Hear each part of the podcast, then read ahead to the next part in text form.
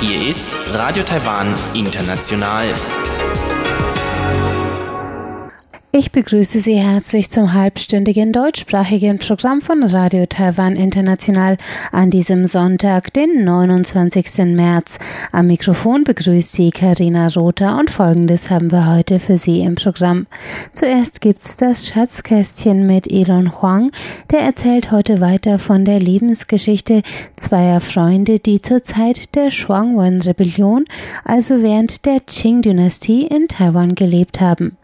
Danach geht's weiter mit dem Kaleidoskop und Chiu Hui und Sebastian Hambach und die erzählen heute, wie die Taiwaner das Qingming-Fest, also das Grabsäuberungsfest begehen, das dieses Jahr in Zeiten von Corona stattfinden muss. Dazu mehr nach dem Schatzkästchen.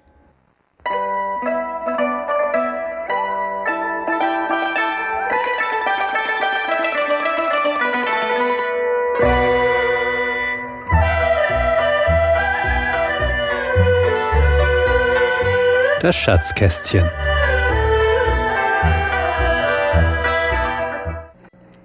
Die beiden Bettler und Freunde Chiu Umen und Shen Sholai hatten sich getrennt, um allein ihr Glück zu machen. Chiu Umen war eines Abends in dem Tempel, in dem er übernachtete, von einer jungen Frau überrascht worden, die auf der Flucht vor einer erzwungenen Heirat war. Als Chiu Umen die Geschichte der jungen Frau vernahm, überkam ihn das Mitleid worauf er die junge Frau aufforderte, sich schnell unter seiner Matte aus Gras zu verstecken.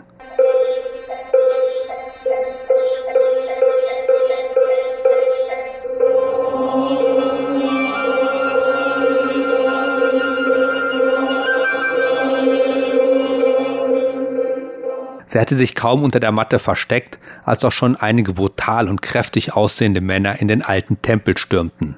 Zweifellos handelt es sich um die Diener, die der reiche Gutsherr seiner Tochter nachgeschickt hatte, denn sie begannen sofort den ganzen Tempel zu durchsuchen. Doch sie fanden ihr Opfer nicht und zum Schluss richteten sie ihren Blick auf Chiumen, der auf dem Boden in einer Ecke des Tempels saß. Der Anführer der Diener schüttelte seine Faust, während der Chiumen anschrie: Hey, du stinkender Bettler! Hast du eben ein junges Mädchen in den Tempel kommen sehen? Schnell antworte, sonst setzt es Schläge. Choomen hatte zwar große Angst, doch war er trotzdem nicht bereit, das Versteck der jungen Frau zu verraten. Chef, rief er, ja, ich habe eine junge Frau in den Tempel kommen sehen. Sie ist aber dort durch die Seitentür des Tempels wieder auf die Straße gelaufen. Doch der Anführer der Dienerschaft glaubte ihm nicht ganz. Er zeigte auf die Grasmatte und fragte, Wirklich? Und was ist das da? Als Choumen das hörte, wurde er vor Schreck ganz bleich, und auch die Frau unter der Matte begann vor Angst zu zittern. Doch Choumen sammelte sich und sprach Chef, das da unter der Matte ist mein Partner. Er hat die Malaria und ist die ganze Zeit am Zittern. Ich glaube, er wird es nicht mehr lange machen. Als die Diener hörten, dass unter der Grasmatte ein Bettler mit einer ansteckenden Krankheit lag, erschraken sie und wichen vor Angst, dass sie sich anstecken könnten, gleich mehrere Schritte zurück. Dabei bedeckten sich mit ihren Ärmeln den Mund und die Nase. Der Anführer schaute Chiu Umen prüfend an, während er drohte, Du stinkender Bettler, wenn ich herausfinde, dass du mich belogen hast, komme ich wieder. Und dann kannst du was erleben. Dann befahl er den anderen Dienern, den Tempel zu verlassen, und sie setzten ihre Suche nach der jungen Frau auf der dunklen Straße fort. Der immer noch ängstlich zitternde Chomen blickte den Dienern lange nach, und erst als er sicher war, dass sie weit genug weg waren, rief er mit leiser Stimme Junge Frau, Sie sind weg. Ihr könnt jetzt rauskommen. Die junge Frau blickte vorsichtig unter der Grasmatte hervor, und erst als sie sich davon überzeugt hatte, dass sie wirklich alleine waren, kroch sie hervor und stand auf. Vielen Dank, sprach sie zu Chomen. Du bist wirklich sehr klug. Gut, dann lass uns so schnell wie möglich von hier verschwinden. Als Chomen an der Hand griff, um ihn aus dem Tempel herauszuziehen, sprach dieser ungläubig Wie? Du willst wirklich, dass ich mit dir mitgehe? Natürlich, entgegnete die junge Frau. Was ich verspreche, das halte ich auch. Oder willst du wirklich, dass mich diese Scheusale doch noch finden und wieder nach Hause bringen? Chomen wollte natürlich nicht, dass die junge Frau ein Leben lang im Unglück leben sollte. Und außerdem fand er sie sehr attraktiv. So zögerte er nicht mehr länger, sondern machte sich mit ihr auf die Flucht.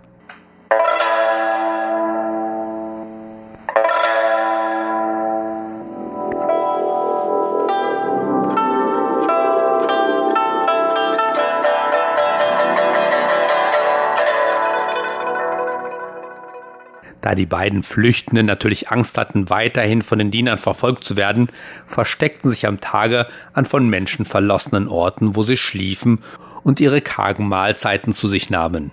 Erst in der dunklen Nacht machten sich die beiden dann auf den Weg. Es war ein beschwerlicher Weg, doch auch wenn sie schon Blasen an den Füßen hatte, beklagte sich die junge Frau doch mit keinem Ton. Auf dieser Flucht hatten sie nur sich, Sie halfen sich, sie trösteten sich und im Laufe der Zeit entwickelten sie nicht nur eine immer engere Beziehung zueinander, sondern auch tiefe Gefühle füreinander. Nach vielen Tagen des Wanderns hatten die beiden endlich das Gefühl, dass mögliche Verfolger sie jetzt nicht mehr finden würden.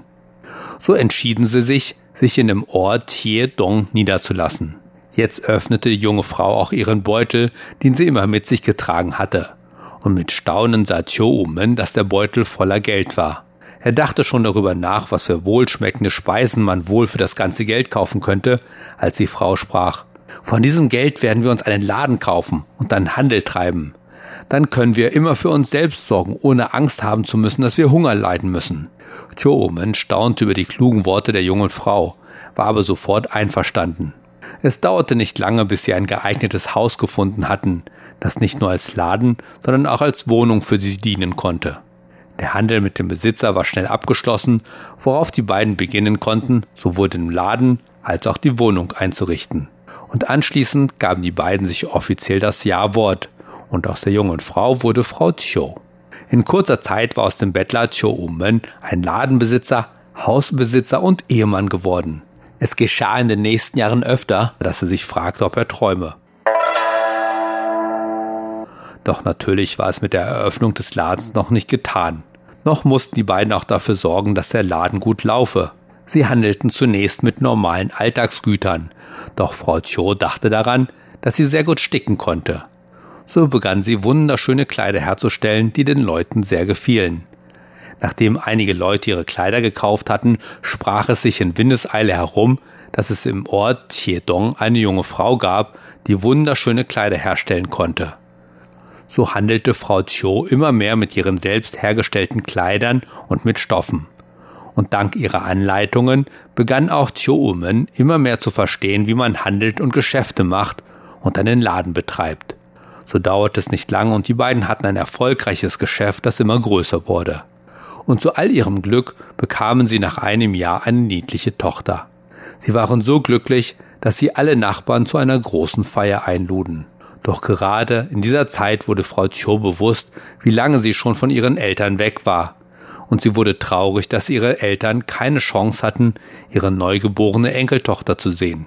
Daher bat sie ihren Mann, dass dieser einen Boten nach Zhanghua schicke, um ihre Eltern einzuladen, sie bei Zuoyöze zu begleiten. Zuoyöze, der traditionelle Monat nach der Geburt, in der sich die Mutter von der Geburt erholen soll. Die junge Mutter hoffte wirklich, dass sie ihr neues Glück mit ihren Eltern teilen könnte. Als ihr Vater der Gute hörte, wo seine Tochter lebte, machte er sich voller Zorn mit seiner Frau auf, ihre Tochter zurückzuholen. Doch als sie in Chiedong ankamen, sahen sie, wie glücklich und erfolgreich ihre Tochter war und auch, dass ihr Ehemann Choomen jemand war, auf den man sich verlassen konnte und der alles für ihre Tochter tat, beruhigten sie sich und freuten sich für das junge Paar. Voller Freude erklärten sie sich bereit, ihrer Tochter bei ihrem traditionellen Ruhemonat zu unterstützen. Und in den nächsten Tagen konnte man die beiden frisch gebackenen Großeltern voller Stolz mit ihrer Enkeltochter in den Armen umherlaufen sehen.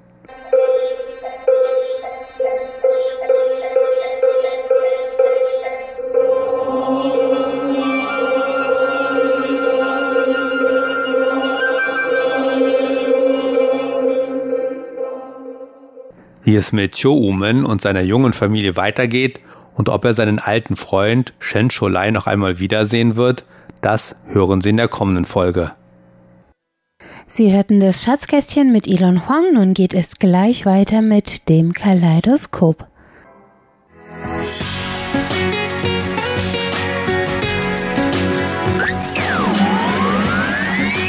Radio Taiwan, international aus Taipeh.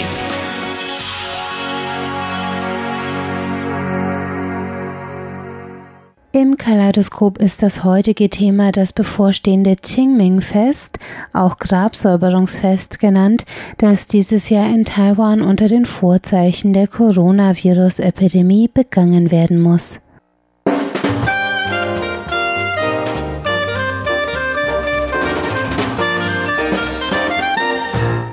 Herzlich willkommen, liebe Hörerinnen und Hörer, zu unserer Sendung Kaleidoskop. Am Mikrofon begrüßen Sie Sebastian Hambach und Chobi Hui. Am 4. April findet in Taiwan in diesem Jahr das sogenannte Qingming-Fest oder Grabfegefest statt. wie so vieles in diesem Jahr standen auch schon die Vorbereitungen für dieses Großereignis, also das kulturelle Großereignis Qingming-Fest, unter dem Schatten dieser weltweiten Coronavirus-Pandemie. Normalerweise, also in den letzten Jahrzehnten war es immer so, dass die Menschen an diesem Tag oder um das Datum dieses Tages herum die Gräber ihrer Ahnen gepflegt haben. Und das führt natürlich auf manchen Friedhöfen dann auch zu großen Menschenmengen und die meisten denken bei dem Fest dann wie bei vielen anderen Festen auch an Staus auf den Autobahnen, also einfach große Menschenansammlungen, große Menschenbewegungen. Und gerade auch in diesem Jahr handelt es sich ja bei dem Tag wieder um ein langes Wochenende. Und die Universitäten haben auch eine Frühlingspause zu dieser Zeit. Das heißt also, das ist natürlich gerade jetzt für die Epidemieprävention ein kleiner Albtraum. Also die Regierung hat deshalb auch dazu aufgerufen, dass man zu mehr Flexibilität bereit sein sollte um diesen Termin herum und vielleicht auch in diesem Jahr das Ganze etwas anders angehen sollte. Zum Beispiel, es kommen normalerweise auch immer sehr viele taiwanische Geschäftsleute aus China zurück zu diesem Termin, um den Ahnen zu gedenken. Aber man hat schon im Vorfeld gemerkt, dass in diesem Jahr bei denen auch das Interesse etwas geringer ist, denn sie müssten ja zum Beispiel dann auch 14 Tage lang in Quarantäne Quarantäne. Das heißt also, anstatt dass man einfach einmal innerhalb von ein paar Stunden von China aus nach Taiwan kommt oder dann auch wieder zurückfliegt, vielleicht nach ein paar Tagen, müsste man dann auf jeden Fall diese Quarantänephase noch mit berücksichtigen.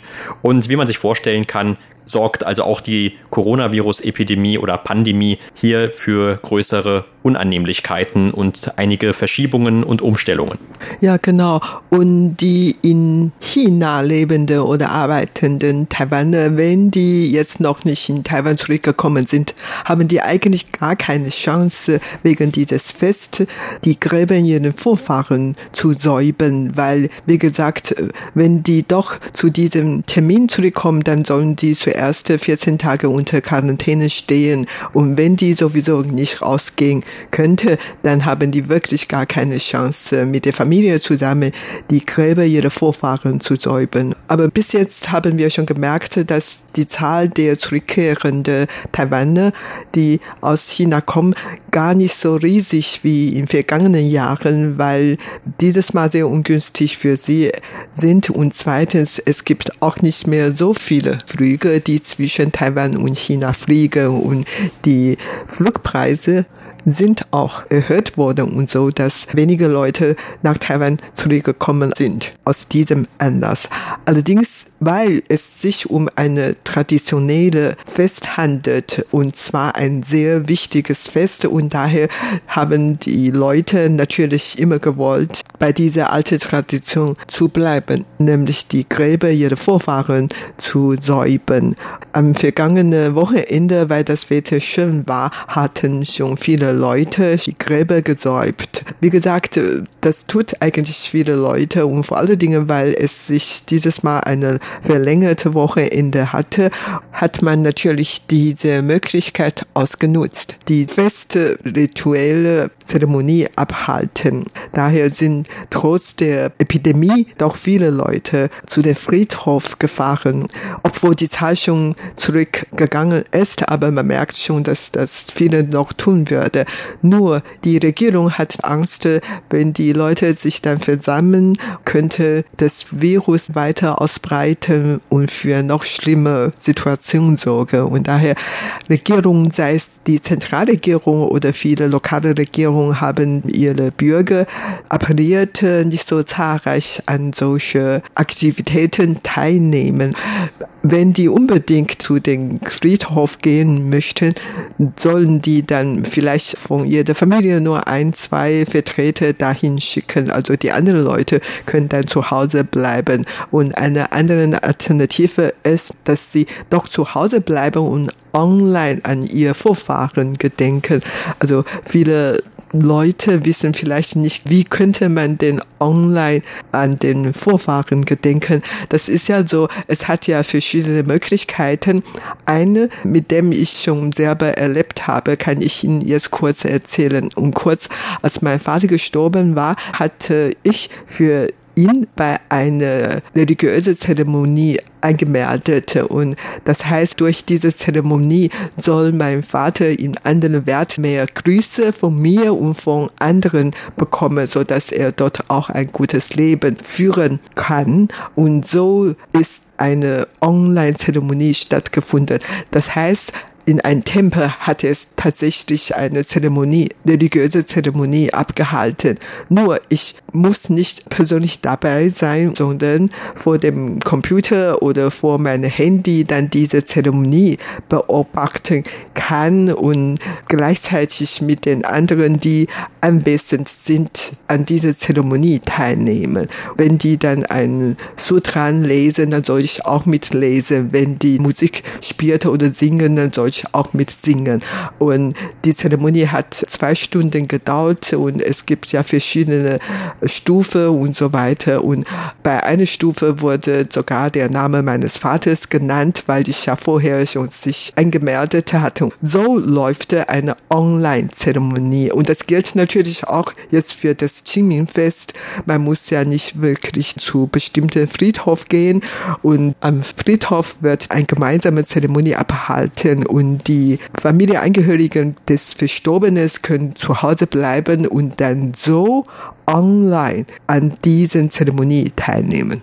Ja, und das ist schon sehr interessant. Also wenn diese vergangenen Wochen der Coronavirus-Pandemie eines gezeigt haben, dann wie unentbehrlich oder zumindest auch wie hilfreich das Internet mittlerweile sein kann. Sei es jetzt, dass dann Schulen zumachen müssen und ihren Unterricht online übertragen oder es zumindest eine Online-Lehrplattform oder Lernplattform gibt, mit denen dann Lehrer und Schüler sich austauschen können. Oder dann zum Beispiel auch für viele Arbeitnehmer, also wenn das natürlich ihr Arbeitsplatz ermöglicht, dass sie zum Beispiel die Möglichkeit haben, über bestimmte Programme Videokonferenzen zu veranstalten und können das dann aber auch von zu Hause tun, ohne ins Büro zu müssen. Und natürlich viele andere Dinge, was den Unterhaltungssektor angeht. Man kann ja zu Hause sitzen und Filme schauen oder sich sonst irgendwie im Internet bewegen und ablenken, wenn man in Quarantäne sitzt zum Beispiel. Alles, was vielleicht vor 20 Jahren noch sehr, sehr schwierig oder unmöglich war. Und jetzt sogar also bei diesen religiösen Zeremonien, da kommen dann solche Mittel zum Einsatz und es wird auch einige einigermaßen von den Taiwanern akzeptiert. Manche sagen natürlich, es ist schon etwas komisch, wenn man jetzt das Ganze online macht und nur vor dem Computer sitzt, anstatt dass man tatsächlich in einem Tempel ist oder auf dem Friedhof oder in einer dieser Urnenhallen, die es ja auch sehr oft gibt in Taiwan. Aber es wird eben doch dann irgendwie akzeptiert, weil die Umstände das erfordern. Und da sind die Leute relativ flexibel oder zumindest viele. Und für die Regierung und die Lokalregierungen bedeutet das natürlich auch, dass man diese Vorschriftsmaßnahmen etwas flexibler gestalten kann oder dass man den Leuten also Ausweichmöglichkeiten eröffnen kann, anstatt einfach nur zu sagen, es soll jetzt keiner mehr zu dem Friedhof gehen oder zu diesen religiösen Städten. Und man kann eben trotzdem noch als Gläubiger an diesen traditionellen Gewohnheiten teilhaben oder auch an den Gottesdiensten zum Beispiel teilnehmen. Denn nicht nur bei dem Qingming-Fest, das ist von diesen Einschränkungen betroffen, das religiöse Leben ist ja generell etwas betroffen von dieser Ausbreitung, weil eben bei diesen religiösen Veranstaltungen gerade immer sehr viele Menschen zusammenkommen. Wir haben ja zum Beispiel auch erlebt hier in Taiwan, wie diese berühmte Matsu-Prozession, bei der bis zu einer Million Menschen teilnehmen, abgesagt wurde. Zunächst einmal für dieses Jahr, die findet sonst auch normalerweise im März statt. Aber auch da war eben die Befürchtung, dass einfach zu viele Leute auf zu engem Raum zusammenkommen, auch wenn das eine Veranstaltung im Freien ist. Aber das ist eben trotzdem noch zu gefährlich vom Standpunkt der Epidemieprävention ausgesehen. Und so sollte man dann eben auch darauf verzichten. Und tatsächlich haben dann auch nach einigem Hin und Her immerhin, aber trotzdem letzten Endes die meisten religiösen Organisationen haben dann doch sehr schnell Bereitschaft gezeigt, darauf zu verzichten. Und die Regierung bekommt für diese Vorschriften oder für diese Maßnahmen auch zumindest von Seiten mancher Experten für Volksbräuche dann etwas Rückendeckung. Die sagen, es geht ja jetzt zum Beispiel bei diesem Qingming-Fest auch vor allem darum, den eigenen Ahnen zu gedenken. Aber die hätten ja auch Verständnis, wenn man sich dafür dann eben nicht selber in Gefahr begibt und äh, möglicherweise dann erkrankt, weil man eben mit so vielen Leuten auf einem Raum war, von dem auch schon jemand dann von diesem Virus angesteckt worden ist. Also der Bürgermeister von New Taipei City, der in den letzten Wochen auch verstärkt hier vorgeprescht ist mit Maßnahmen für seine Stadt, der hat zum Beispiel dann auch gesagt, dass die Urnenhallen, also viele Leute in Taiwan, die kommen eben nach dem Tod, werden sie eingeäschert und kommen dann in so einer Urnenhalle unter. Diese Hallen werden natürlich dann auch bei dem Qingming-Fest verstärkt frequentiert, weil die Angehörigen dann natürlich nicht zu einem Friedhof gehen können und der Bürgermeister hat also verlangt, dass diese Hallen genau regulieren, wie viele Menschen eine solche Halle betreten dürfen und dass also zum Beispiel nur, sagen wir mal, 50 Leute auf einmal überhaupt zeitgleich in einer solchen Halle sich aufhalten dürfen. Dafür soll es dann Eingangskontrollen geben, gerade auch bei den staatlichen Urnenhallen. Und was diese Online-Dienste angeht, die du gerade erwähnt hast, da gab es dann zum Beispiel auch das Beispiel von einem, wo man dann also einen virtuellen Altar hat, anstatt eben dann den richtigen im Tempel oder in dieser Halle oder auch auf dem Friedhof. Da kann man dann virtuell diese Opfergaben darbringen, wie das eben gang und gäbe ist, normalerweise bei diesem Fest. Und kann natürlich dann auch seine Gebete sprechen vor dem Monitor. Und du hast ja vorhin von den Urnenhalle gesprochen und meine Schwiegereltern sind in eine Urnenhalle in der New Taipei City untergebracht worden, nachdem die beiden gestorben sind. Und wir hatten eigentlich erst vor kurzem noch die beiden in diese Urnenhalle besucht und wir hatten dort auch eine Zeremonie abgehalten. Nur das war schon im Vorfeld des Qingming-Festes und daher an den Tag gar nicht so viele Leute hin und wir durften schon in der Halle unsere Zeremonie abhalten.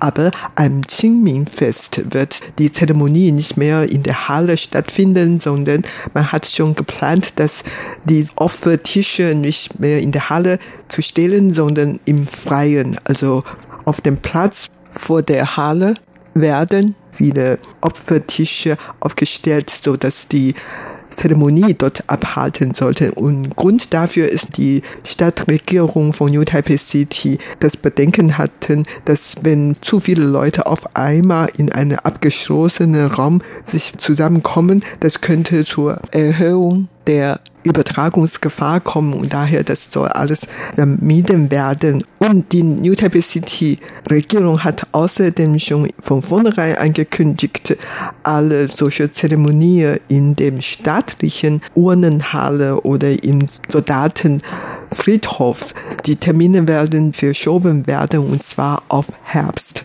Und wenn bis Herbst die Pandemie noch nicht vorbei ist, dann wird die Termine weiter verschoben werden. Auf jeden Fall, man hat Gegenmaßnahmen schon geplant und hoffte, dass alle noch Lebenden dann noch gesund bleiben können. Und trotzdem kann man auch auf andere Art und Weise deren Vorfahren gedenken. Das ist der Sinn dafür. Überhaupt das Qingming-Fest befindet sich, wie gesagt, immer im Frühling und es ist verbunden oft mit so einem Ausflug, einem Frühlingsausflug. Und daher denkt man an Qingming-Fest, dann denkt man in erster Linie an die Vorfahren, an denen wir gedenken werden. Und dann zweitens werde man bei dem Gräbersäube dann einen Ausflug machen. Also man geht ins Freien auf den abgelegenen Ländern oder dann auf dem Berg und hat man dadurch einen Ausflug gemacht und danach kann man mit die ganze Familie oder mit anderen Verwandten zusammen essen gehen und am Qingming-Fest gibt es tatsächlich auch so ein Festessen. Das ist nämlich das sogenannte Luanbin, eine Pfannkuchen mit verschiedenen Gemüse als Inhalte.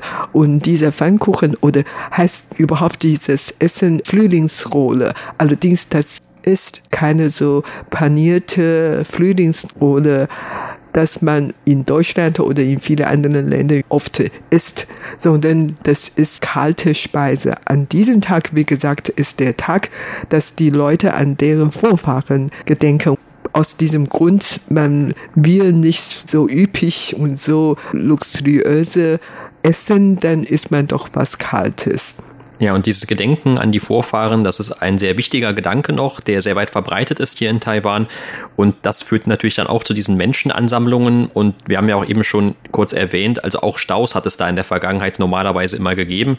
Und deshalb hat jetzt auch gerade für diese Zeit, um diese Menschenansammlungen vielleicht etwas zu streuen, die Autobahnbehörde auch ihre eigenen Maßnahmen angekündigt. Zum Beispiel, indem man die Mautkosten für die Benutzung der Autobahn an den zwei vorherigen Wochenenden, also schon vor diesem Fest, verbilligt verbilligt hat. Und zwar um 30 Prozent hat man die gesenkt.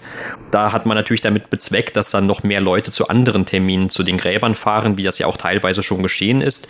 Denn für den eigentlichen Tag, für den 4. April in diesem Jahr, da gibt es dann keine Mautsenkungen. Und so versucht man dann so einen kleinen finanziellen Anreiz auch zu schaffen. Abgesehen davon, also auch in den Vorjahren hat man das eigentlich immer getan, um den Leuten dann es etwas schmackhafter zu machen, dass sie nicht alle am gleichen Tag dann dort auf den Autobahnen sind, einfach weil das eben ein unangenehmes Erlebnis ist. Und auch zum Beispiel die Hochgeschwindigkeitsbahn in Taiwan, die hat angekündigt verschiedene Maßnahmen. Und zwar ist das zum Beispiel Reisende, wenn die eine Körpertemperatur von über 37,5 Grad haben, dass die dann automatisch die Kosten für ihr Ticket zurückerstattet bekommen. Also die dürfen dann nicht mit der Bahn fahren. Und dafür hat man dann extra auch bestimmte Thermometer an den Stationen installiert. Und man hat auch gesagt, was man auch in der Vergangenheit jetzt öfter gehört hat, die Züge werden regelmäßig desinfiziert und auch die Stationen werden desinfiziert, alle zwei Stunden sogar. Und die Tickets, die verkauft werden, die sind natürlich gerade auch jetzt zu dieser Zeit für das Qingming-Fest immer sehr begehrt, normalerweise zumindest. Und da hat man aber von der Bahn dann auch eine Einschränkung vorgenommen und hat gesagt, dass es in diesem Jahr nur reservierte Sitzplätze geben soll. Das heißt also, jeder, der ein Ticket hat, der soll sich auch hinsetzen können. Und das ist nicht mehr so wie in den Vorjahren, dass man dann noch andere nicht reservierte Bahnreisende hat, die dann möglicherweise in Gruppen wieder sehr nah beieinander stehen und dann auch wieder diese Übertragung von einem Virus möglicherweise vereinfachen. Also hier hat man auch auf diese Weise dann versucht, etwas anzusetzen. Wie gesagt, alle lokalen Regierungen haben ihre Leute appelliert, nicht so zahlreich zur Friedhof gehen. Die Stadtregierung Tainan hat außerdem noch an ihren Bürger appelliert, an den Tag, an dem Qingming-Fest nicht so viele Opfergeld, also Papiergeld verbrennen. Stattdessen vielleicht soll man richtiges Geld spenden für die Bedürftigten, weil, wie gesagt, zum Umweltschutz werden alle Taiwaner immer ermutigt, weniger Papiergeld zu verbrennen. Allerdings viele haben Bedenken, dass ihr Vorfahren in andere Wert diese Geld nicht erhalten kann. Und wenn die kein Geld haben, dann können sie in anderen Wert auch keine Lebensmittel oder was auch immer kaufen. Und so, das hat man doch ein bisschen Bedenken und hatten viele Leute schon heimlich dann doch viele Opfergeld verbrannt für ihre Vorfahren. Und die Stadtregierung von Tainan hatten dann an alle appelliert, wie gesagt, dass man doch etwas Geld spenden soll für die Bedürftigten oder dann für die Leute, Senioren oder was auch immer, dann welche Service leisten, so dass man was Gutes getan, so dass deren Vorfahren in anderen Welt deswegen was Gutes bekommen könnten. Jedes Jahr feiern die Taiwaner das Qingming-Fest fleißig. In diesem Jahr gibt es doch einige Änderungen dabei, wie man das Fest begehrt. Nämlich wegen des Ausbruchs von Covid-19 hat man doch auf andere Art und Weise das Fest gefeiert. Allerdings der Inhalt des Festes, nämlich die Gräber der Vorfahren zu säubern und an diesem Tag an den Vorfahren zu gedenken, bleibt unverändert. Das war's für heute in unserer Sendung Kaleidoskop. Vielen Dank für das Zuhören. Am Mikrofon waren Sebastian Hammer und Chobi Hui.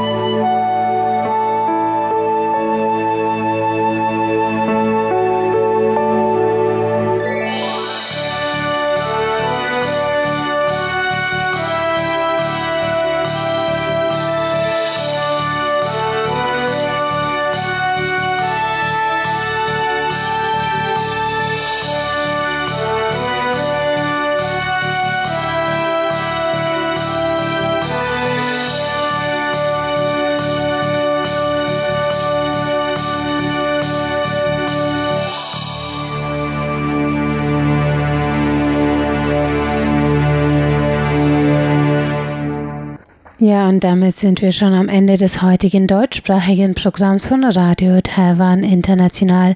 Die heutigen Sendungen finden Sie wie immer auch im Internet unter www.de.rti.org.tv. Am Mikrofon verabschiedet sich jetzt Karina Rother. Danke fürs Einschalten und bis zum nächsten Mal.